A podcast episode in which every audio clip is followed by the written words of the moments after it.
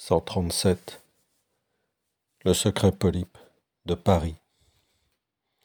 Dans le dernier épisode de cette étrange histoire, nous avons laissé notre récit alors que nous disions que Fantomas voulait voler la puissance secrète de Paris et renverser les obstacles qui, selon lui, s'opposaient à son désir, dont il pensait, dans le même temps, qu'il accomplissait le véritable destin de Paris c'est-à-dire flamboyer jusqu'à devenir un nouvel astre céleste. Fantomas tenait donc à éliminer la puissance du génie d'or et à abattre la statue du génie de la liberté par laquelle elle transitait lorsqu'elle voulait s'exercer sur terre, même si, pour lui, il ne s'agissait que d'illusions, et si le génie d'or n'était à ses yeux qu'un leurre, créé artificiellement pour l'égarer et l'empêcher de faire de Paris le paradis terrestre qu'il désirait. Assurément, croyait-il, on avait tissé ce charme pour l'aveugler. Il ne croyait pas qu'il émanait de la volonté des dieux. Pour lui, ceux-ci se moquaient de la terre et de ses habitants il ne s'y intéressait aucunement. Il laissait aux plus éclairés, aux plus rusés, aux plus talentueux, le soin de bâtir l'avenir et en son sein le monde des rêves. Et il se voyait tel, songeant que, s'il parvenait à capter la force occulte de la pieuvre des profondeurs, il parviendrait à devenir l'égal des dieux suprêmes, paisible, insigne, au-dessus de toute chose du monde. Cette pieuvre, cette bête douée de conscience, et qui somnolait au fond de l'abîme, il l'appelait Kilgud, parce qu'il l'avait entendu prononcer ce mot lorsqu'il l'avait approché au bord du gouffre.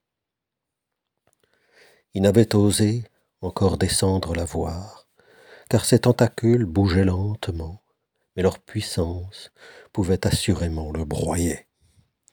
Ses yeux avaient brillé dans les ténèbres d'une lueur maligne, et il avait cru l'entendre rire, doucement, subtilement. Il avait vu en ce rire et en son œil des promesses, et il avait déjà beaucoup fait en ouvrant la trappe supérieure de sa prison, par laquelle il avait pu descendre. Il lui avait signifié, en signe, qu'il escomptait lui donner la possibilité de s'en arracher si elle lui confiait une partie de sa puissance et lui permettait de régner sur Paris. Et il lui avait semblé qu'elle avait compris et accepté.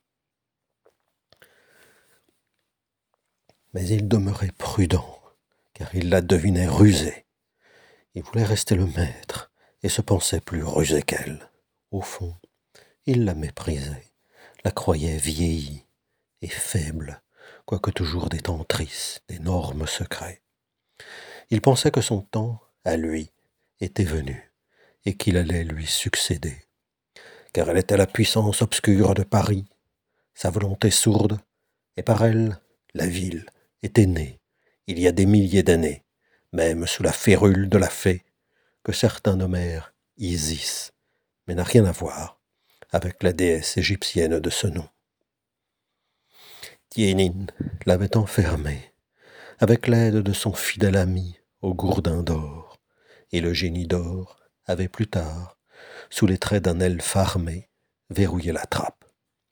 Mais Fantomas se vantait d'avoir brisé le verrou, sans même avoir eu besoin de trouver la clé. Et désormais, il était en son pouvoir de rénover les temps et de ramener les époques glorieuses du règne sans partage de la divinité sourde.